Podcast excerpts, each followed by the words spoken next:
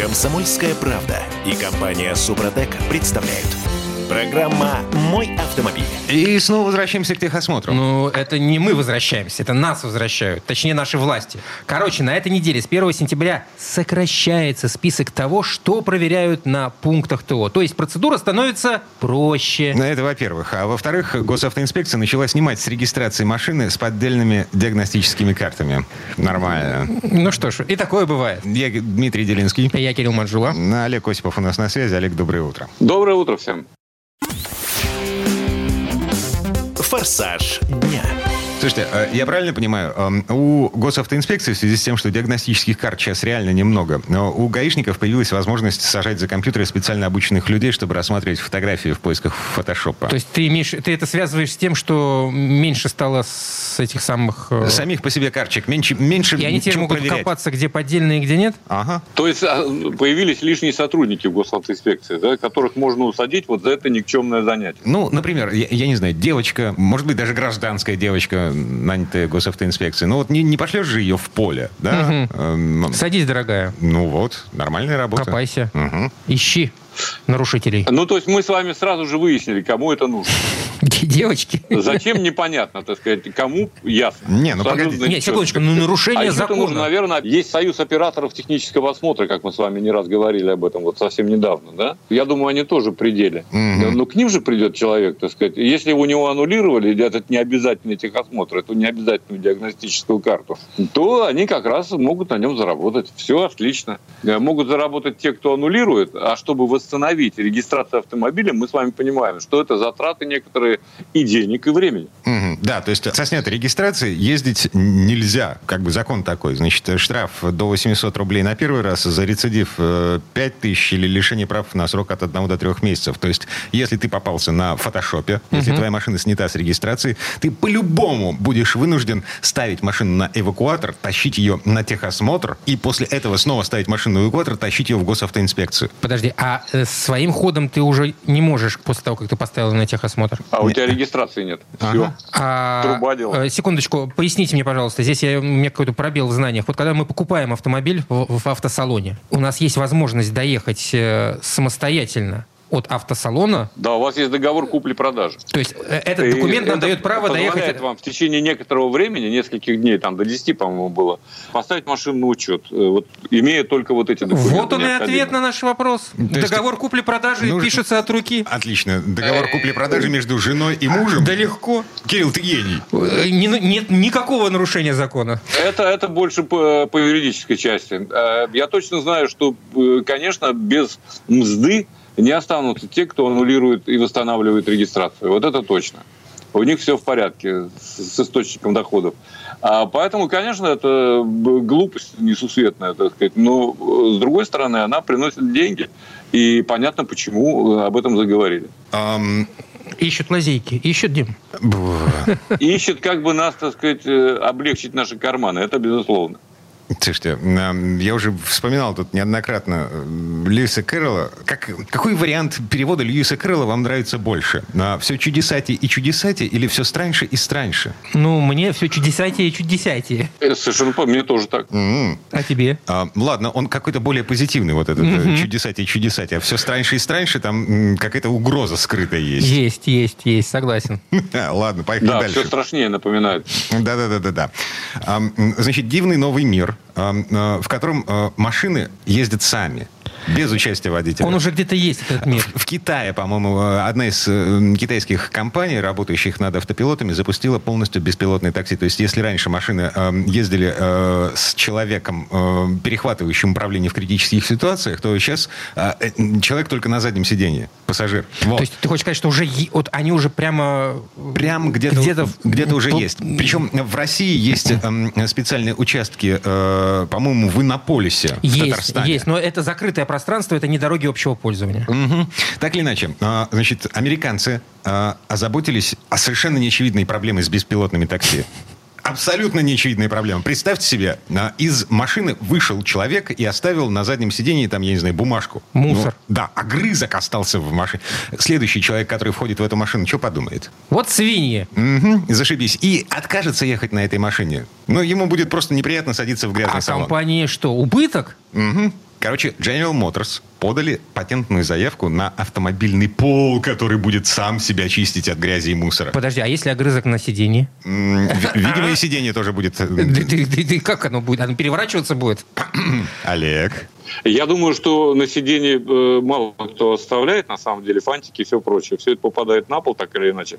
А, но да, это вопрос. Самоочищающее сиденье, об этом еще я ничего не слышал. А пол это замечательно, как мне кажется. Он же не просто чистится, он э, как бы двигается, да, и все вот это вот то, что накопилось на полу, попадает в специальную корзинку, которую можно очищать, там, допустим, раз в неделю. И это замечательная история, как мне кажется. М, То есть это типа... То есть прогресс неизбежен. Так вот вот, что, э, о это чем это говорит. Рулонный пол, такая беговая Да-да-да, дорожка. Как, как полотенце, знаешь, есть рулонные в туалетах. Мгм.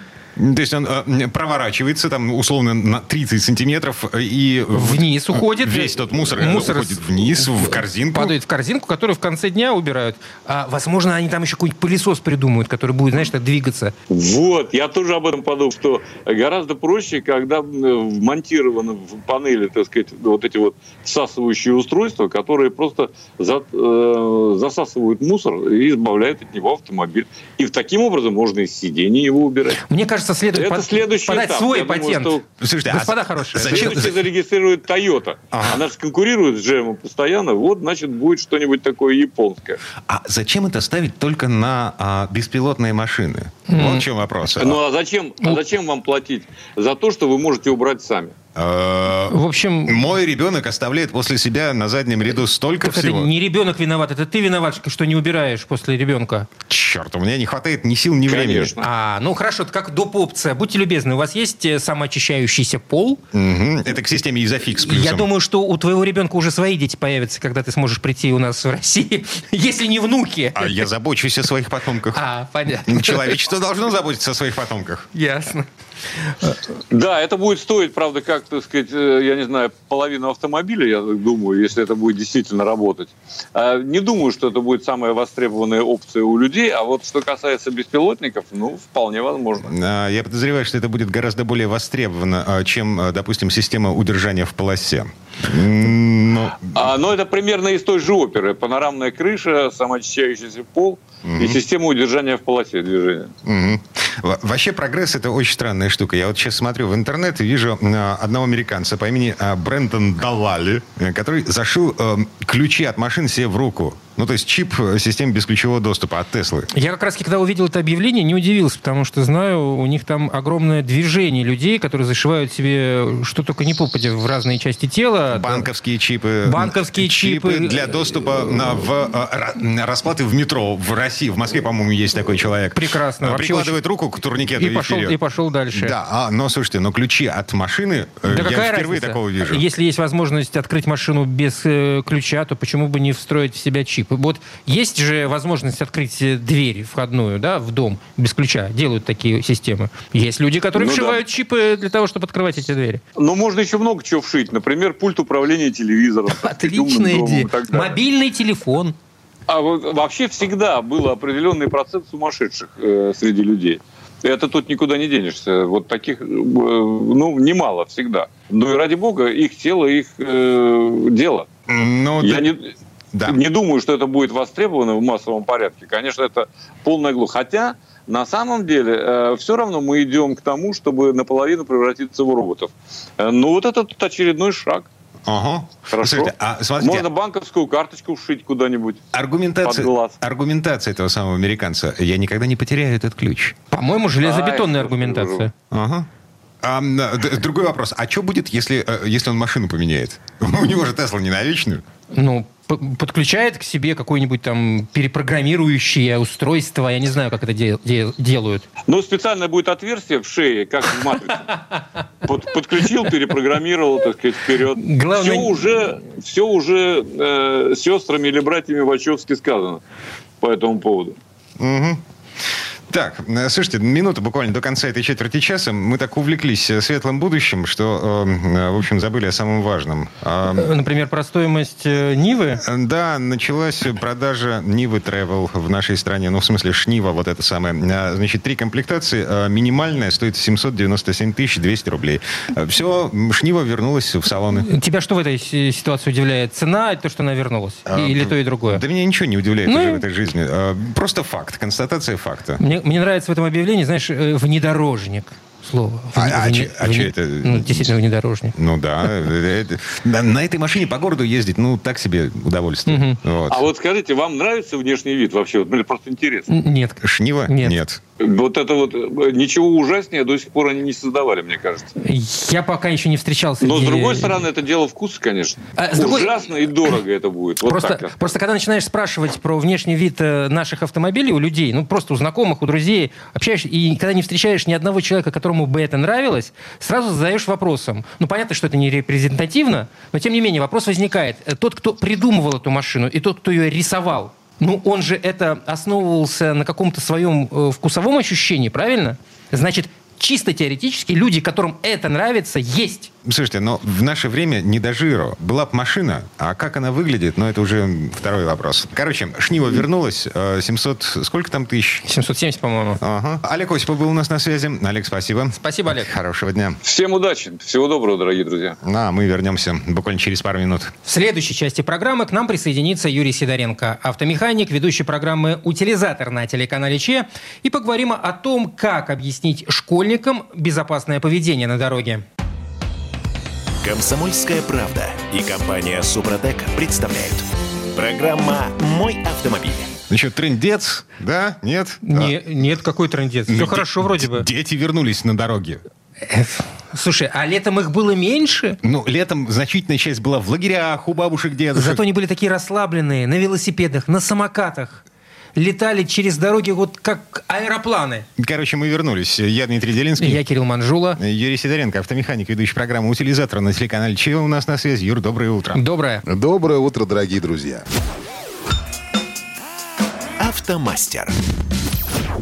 Тем не менее, скоро в школу ну, в общем, фактически уже послезавтра. Угу. Вот. А детей заметно больше в городах, по крайней мере. Вот. И это дети все еще расслабленные. Вот. Они э, все, все еще... Ну, не собрали волю в кулак. Они все еще на каникулах. Тем не менее, 1 сентября пойдут в школу большой толпой. Угу. Обычно на этот день э, не только урок знаний, но еще и гаишники приходят для того, чтобы напомнить, э, приходят в школы. Так школы. было, да. так было. А, ну, знаю, так было, сейчас. да, не во всех школах, конечно, это происходит, Дим к сожалению. Да, какие те типичные ошибки дети совершают у нас на дороге? А, значит, во-первых, выскакивают э, неожиданно, бегут через дорогу. Они бегут. Да, я свою дочь... Э, Они торопятся. Да, э, смотри, у нас э, внутриквартальный проезд от дома до детского сада. Угу. Каждый раз, когда мы выходим, э, ну вот по дороге в детский сад, значит, мы останавливаемся, где бы то ни... В любом месте этой дороги, там нет пешеходных переходов, в том-то и проблема. Вот, угу. мы останавливаемся, выглядываем из-за припаркованной машины, вот, и я спрашиваю дочь, точку.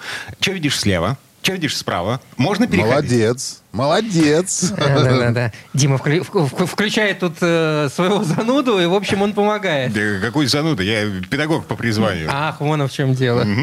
Ну, правильно, совершенно правильно ты делаешь. Вообще, самое лучшее это пройти весь маршрут со своим ребенком, э, вот, причем независимо от возраста. Ну, ну, я не говорю, конечно, там, совершеннолетних уже детей или там, которым там 14-15 лет. С ними можно просто поговорить. Нужно поговорить. И просто напомнить, что нужно делать, когда вы попали в город, после дачи, например, где на даче там просто никого, ну, как бы особо нету. Вот. И, соответственно, для того, чтобы они не перебегали, как Дима сказал, в неустановленных местах, на дорогу на красный свет очень часто переходят.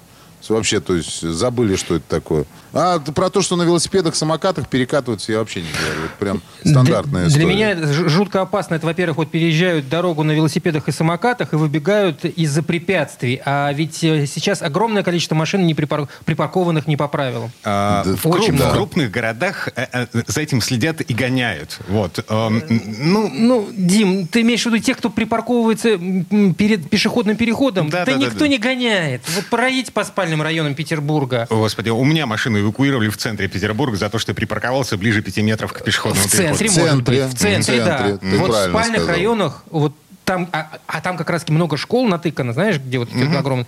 И очень неаккуратно люди паркуются, а подростки и дети не понимают опасности, они не знают еще об этом. Они не осознают, что их не видно, их не успеют заметить. Ну да, потому что они еще пока что на отдыхе. Мы про это уже изначально говорили. Вот, так надо просто напомнить ребенку основные правила безопасности. Ну, я помню, как меня учили в школе. Нам говорили правила трех С. С. Первое – стой, второе – смотри, третье – слушай. Так, Все. расшифровывай. Стой. Стой, Мгм. перед выходом на дорогу всегда нужно остановиться. Главное не спешить. Вот, подошел, вот как, как вот вы сделали. Вы из-за машины выглянули, посмотрели. Осно- главное остановиться, чтобы не сразу вот как многие делают, детишки, они идут, потом начинают ускоряться, увидел друга на другой стороне и побежал сразу же. Вот прям как шел, так завернул и побежал. Водитель может не среагировать. Ну, про водителя я еще отдельно сейчас скажу. Э, Второе, смотри. На протяжении всего перехода нужно смотреть по сторонам и убеждаться в безопасности. Э, Вот. Это просто нужно объяснить, что водители бывают разные. Кто-то может что-то не увидеть. В конце концов, может что-то с машиной произойти. Лучше посмотреть на то, что, что машина действительно остановилась. То есть она остановилась и вас пропускает. Э, Потому что очень многие детишки, вот, ну, так взрослые сказали, что на пешеходном переходе тебя обязаны пропускать. Конечно, обязаны. Это по правилам обязано. Но если бы у нас бы все соблюдали правила, то не было бы нарушений. И, к сожалению, есть люди, которые не соблюдают правила дорожного движения.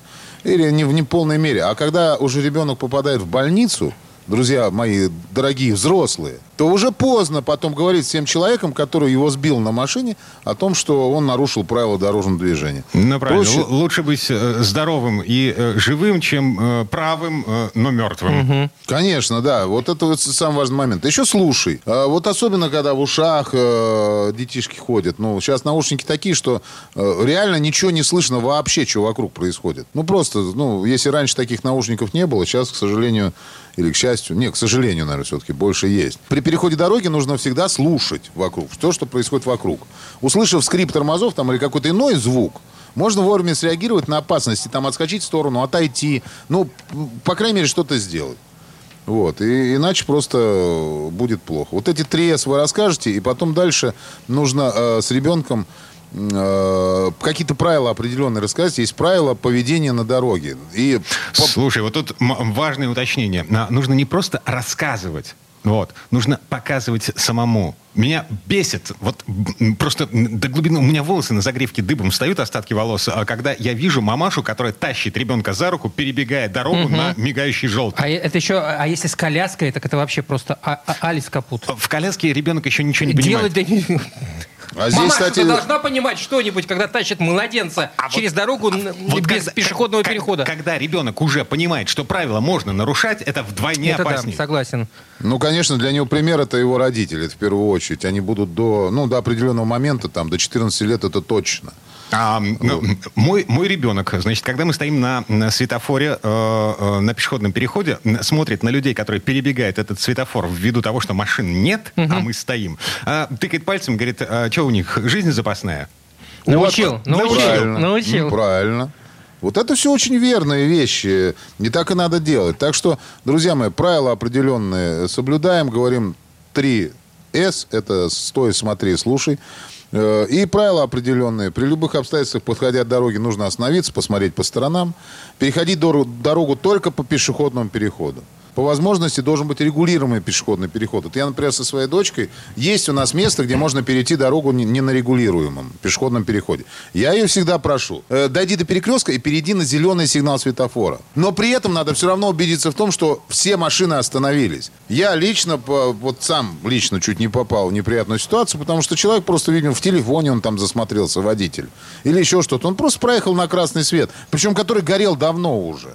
Юр, Нет, хорошо я отскочил, а так-то а знаешь, беда сейчас была. э, веяние последнего времени, люди идут с телефонами. Во, это Они- тоже од- одно из правил, которое не, исключить надо просто. Они просто не отрываясь от экрана идут, а, знаешь, выходят на пешеходный переход э, нерегулируемого пере- пере- перехода, и поск- а, ступили, они не смотрят вообще по сторонам. Ну, правильно, потому что мало того, еще и в ушах может быть человек. А там очень интересное что-то написано.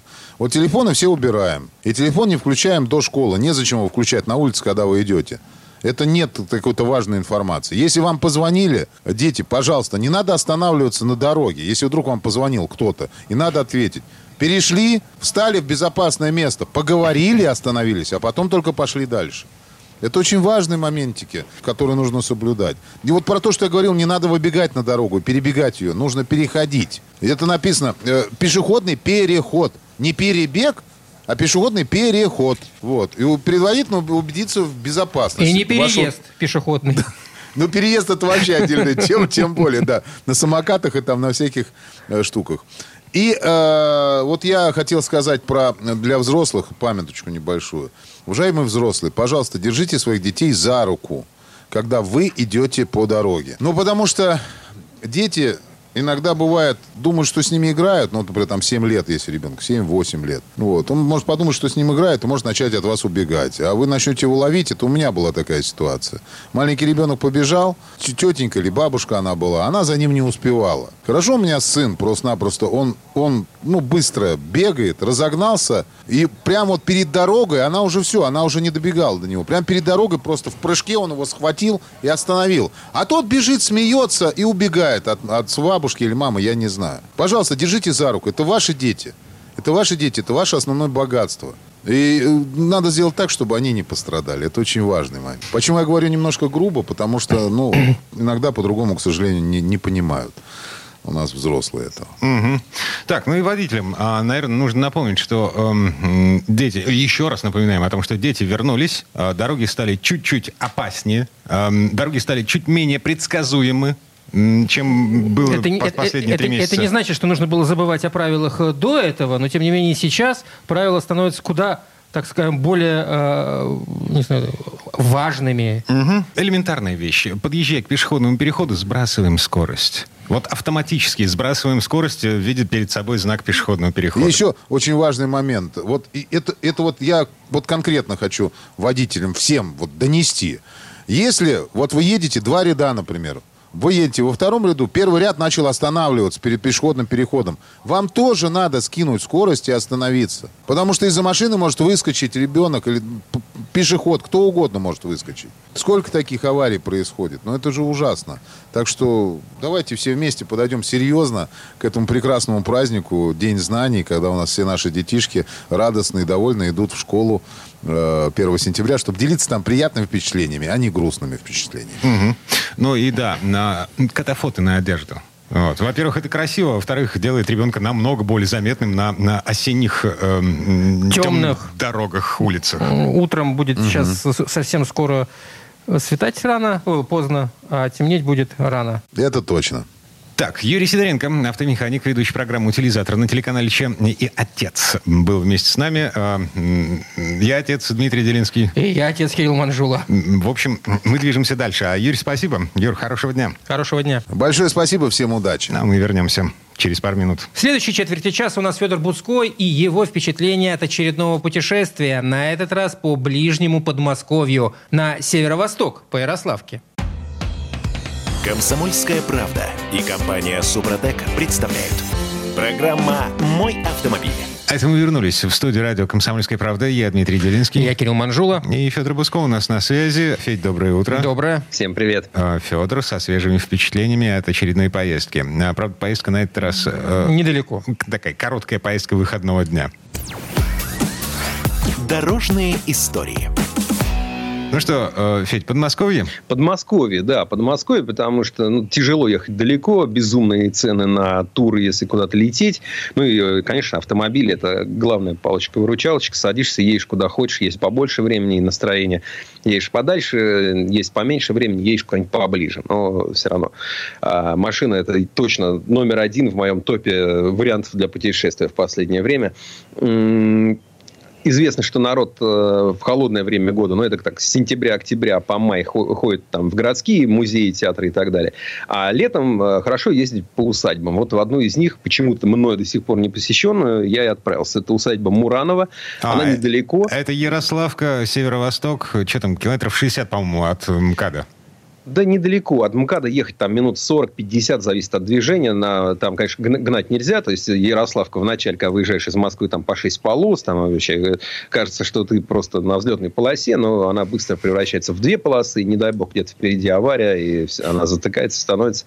А, количество камер, собственно, ну, как везде, уже тут э, известно, что мы, мы бьем все рекорды по этим камерам, и так что нарушать не надо. Но если рано выехать, без пробок можно довольно быстро доехать, там, 40 минут от МКАДа, и вы а, уже съезжаете с, Яро, с Ярославки, едете по красивой извилистой дороге, и, в общем, еще там 15 минут а, подъезжаете к усадьбе, которая там еще называется Домом поэтов. Это, это красивое место. Вы видите парк э, с такими вековыми, даже двухвековыми деревьями, дубы, лиственницы. Там есть какая-то очень красивая сосна, которая срослась с дубом. Вообще первый раз такое видел. А, и там есть очень красивый, очень необычный дом. А, значит, суть в том, что его хозяин, э, первый Боротынский, поэт. А, он был не только поэт, а вообще-то люди были такого большого масштаба и много чего знали.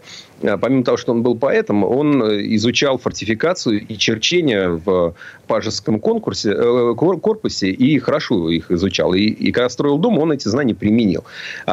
И в частности, там интересно очень сделано. То есть дом деревянный, э, часть стен э, несущих сложены из бруса, который вот не лежит горизонтально, а который поставлен вертикально. Так можно было не подгонять эти бревна, и можно было быстрее э, построить дом, потому что не нужно ждать усадки, чтобы вставить вот дверные проемы, оконные коробки, можно сразу было это сделать.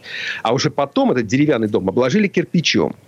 Oh. Причем Э, а, это выглядит очень оригинально. То есть жилая часть обложена кирпичом, красивая, двухэтажная. Потом э, идет деревянная часть, и там еще, а с другой стороны, она соединяется с башней, которая тоже обложена кирпичом. Ну, в общем, я нигде такого не видел. Он очень интересно смотрится. Это, это поэт. Поэт э, спроектировал и построил этот дом. Кстати, 180 лет в этом году исполняется этому дому. Я, я читал. Да, все верно. И а, там вот, например, одна из стен кирпичная, она еще с такими контрфорсами, сразу понимаешь, что человек серьезно строил. Да, На века да. такие подпорки, и я уверен, что дом еще простоит 200 лет, несмотря на то, что у него...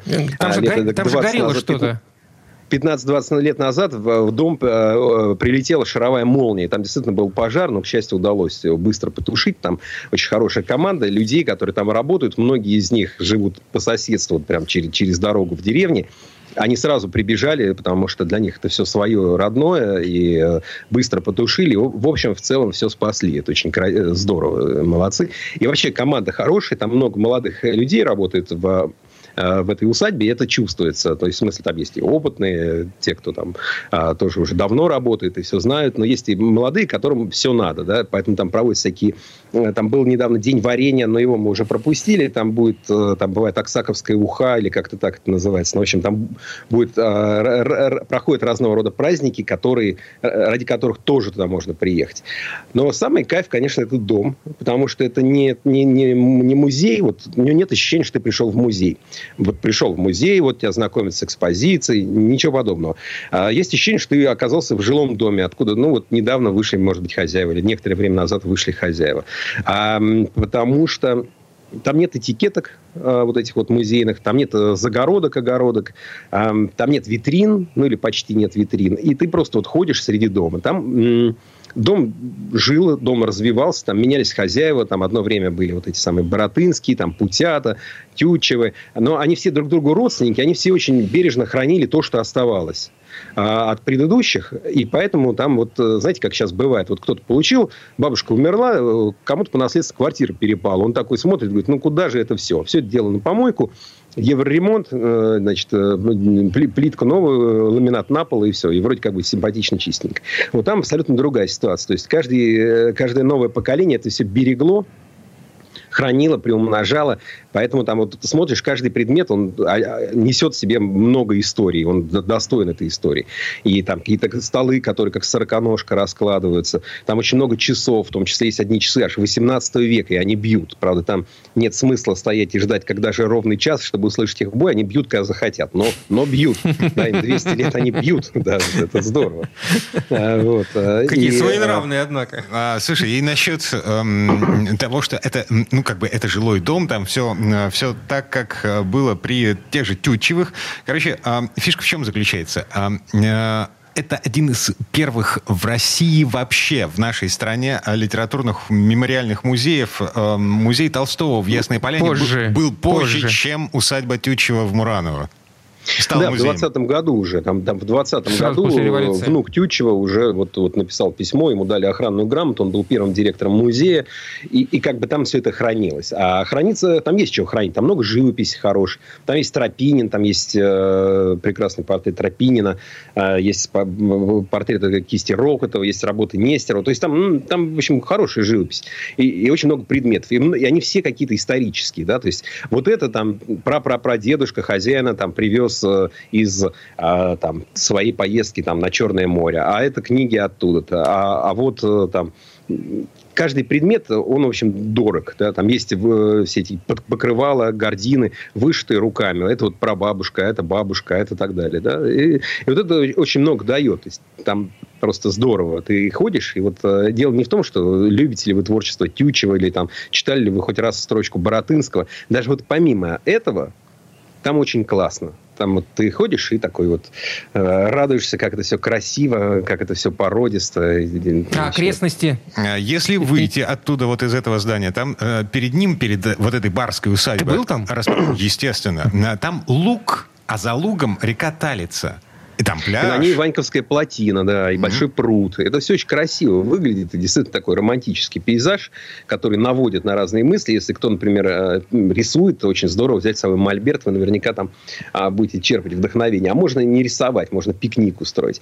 А можно перейти на другую сторону или переехать на машине, как это сделал я, там покататься по лугу. А там старые дубравы, а, там э, старинная земляная дамба, на холм можно зайти. Отличные виды. И та же, как, поскольку мы с вами путешествуем путешествием на автомобиле, я всячески рекомендую эм, не проезжать мимо таких оран желтых эм, старорежимных бочек, на которых написано э, квас из э, Троицы Сергиевой Лавры, вот, потому что поет, поет квасом, например, замечательным. Правда, пишут, что в нем один э, градус, э, так сказать, Алкоголя? спирта, да, да, поэтому, ну, будьте осторожны, там больше, наверное, полутора литров я бы не рекомендовал за раз выпивать. Ежели за рулем. Ну, если за рулем, да. Если пассажирам, то берите смело там сколько хотите. Вкусные mm-hmm. напитки. Так, слушай, и дальше там, а, а, ну, вот как бы как мы ездили вот в этом направлении. А, после Муранова мы заезжали в Абрамцево, в усадьбу Савы Мамонтова.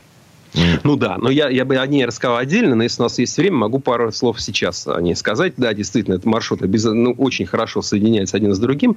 А по, э, просто если на карту посмотреть, э, там между этими двумя усадьбами менее получаса езды, а Абрамцев, безусловно, место, куда ехать надо, потому что Абрамцево – это место, где, собственно, появился, так сказать, кристаллизовался э, главный стиль 20 века, ну, и мой любимый э, архитектурный стиль 20 века, очень художественный стиль, модерн.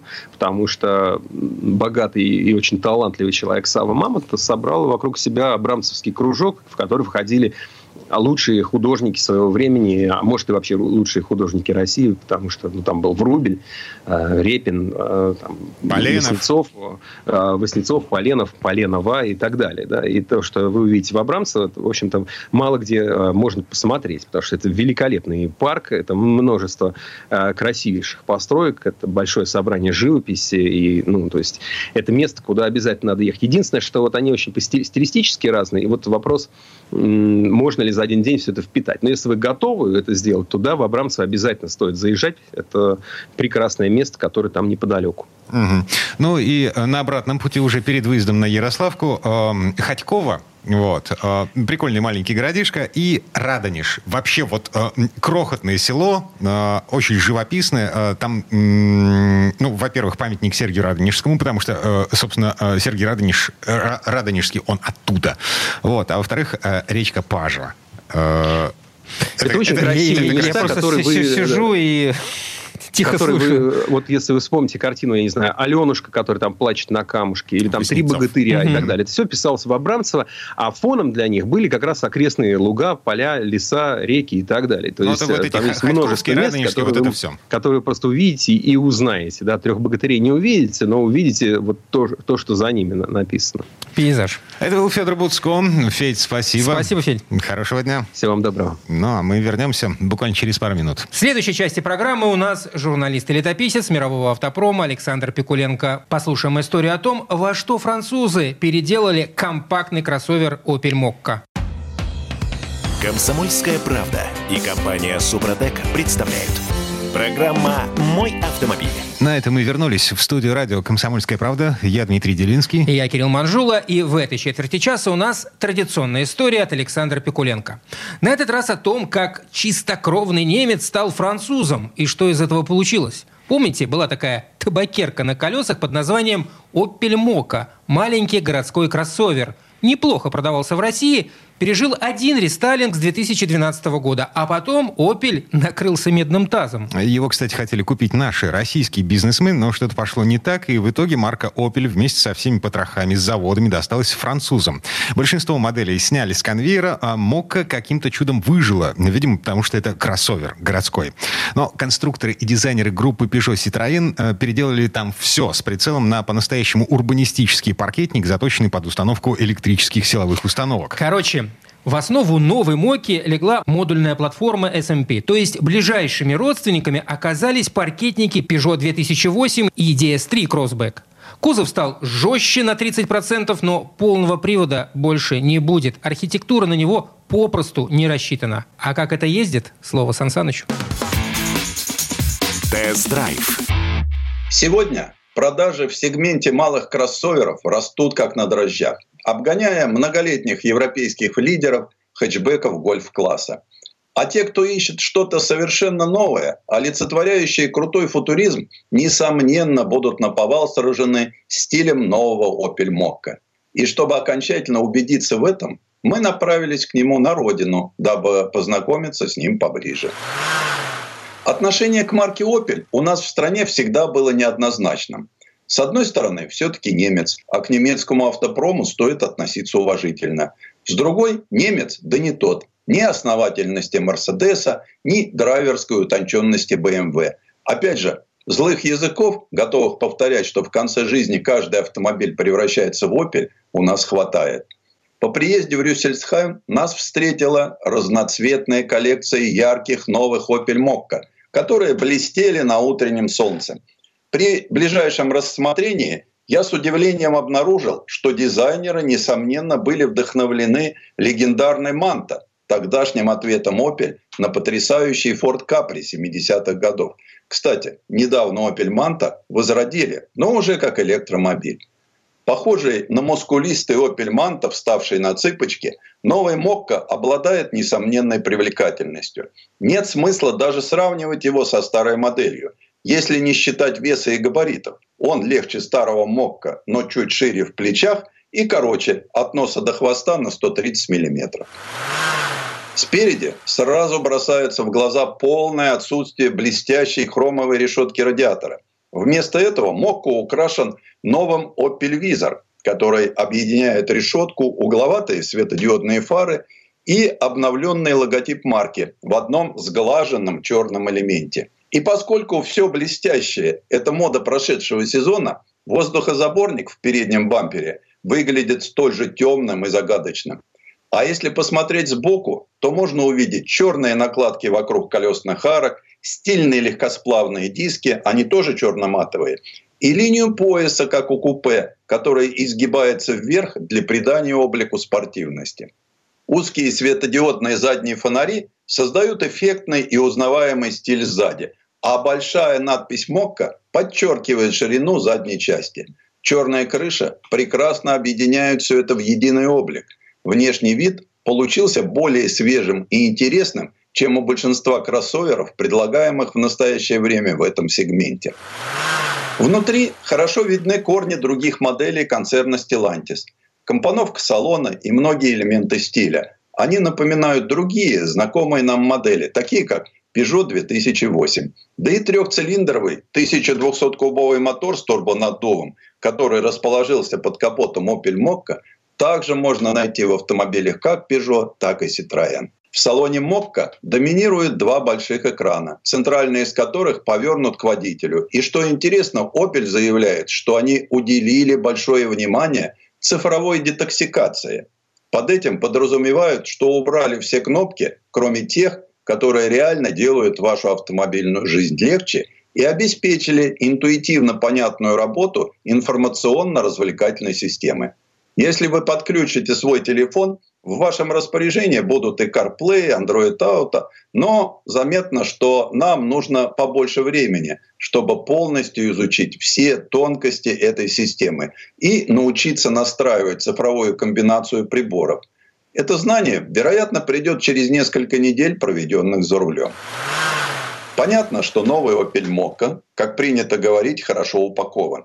Здесь и светодиодные фары, светодиодные задние фонари, светодиодные противотуманные фары и дневные ходовые огни, встроенный спойлер на крыше и двухцветные легкосплавные диски. А еще дворники с датчиком дождя, 7-дюймовая информационно-развлекательная система, 7-дюймовая цифровая приборная панель, зеркало заднего вида с автоматическим затемнением, подогрев сидений водителя и переднего пассажира, автоматический климат-контроль.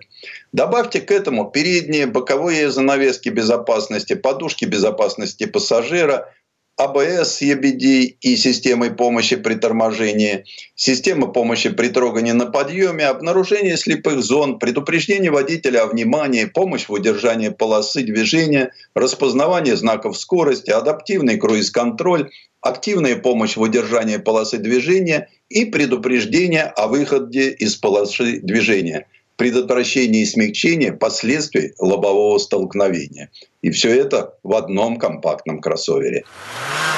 Первое ощущение от качества сборки внешних элементов, от звука, с которым закрываются двери, к слову, полностью прикрывающие порог, положительное. Панели сидят крепко, а единственное, что может вызвать смещение – пластиковый Opel Vizor. Этот вертикальный декоративный элемент слегка гуляет. С другой стороны, нет в этом ничего плохого, ведь его функция – первым сминаться при ударе. Что касается пространства, то на заднем сиденье достаточно места для ног. Объем багажника составляет 310 литров, что хорошо подойдет молодым мамам, которым нужно брать с собой детские коляски или семьям с двумя детьми старшего возраста, у которых есть большие и тяжелые школьные рюкзаки или сумки, полные спортивного инвентаря. Помните обновленную Opel Astra, который пришел к нам в Россию в 2013 году? Это был один из первых хэтчбеков гольф-класса с системой помощи при движении по полосе. В новом Opel Mokka эта система настроена почти до совершенства, дополнена активным автопилотом второго уровня и интегрирована с информационно-развлекательной системой. Она хорошо читает дорожные знаки и умеет замедляться и ускоряться в соответствии с ограничением скорости на конкретной дороге. Каково же было мое удивление, когда я ехал по шоссе со скоростью 120 км в час и почувствовал, как наш МОККО затормозил, увидев знак 90. И наоборот, начал разгоняться до 60 на узкой сельской дорожке. Однако вам не обязательно все это использовать. Вспомогательные системы можно отключить.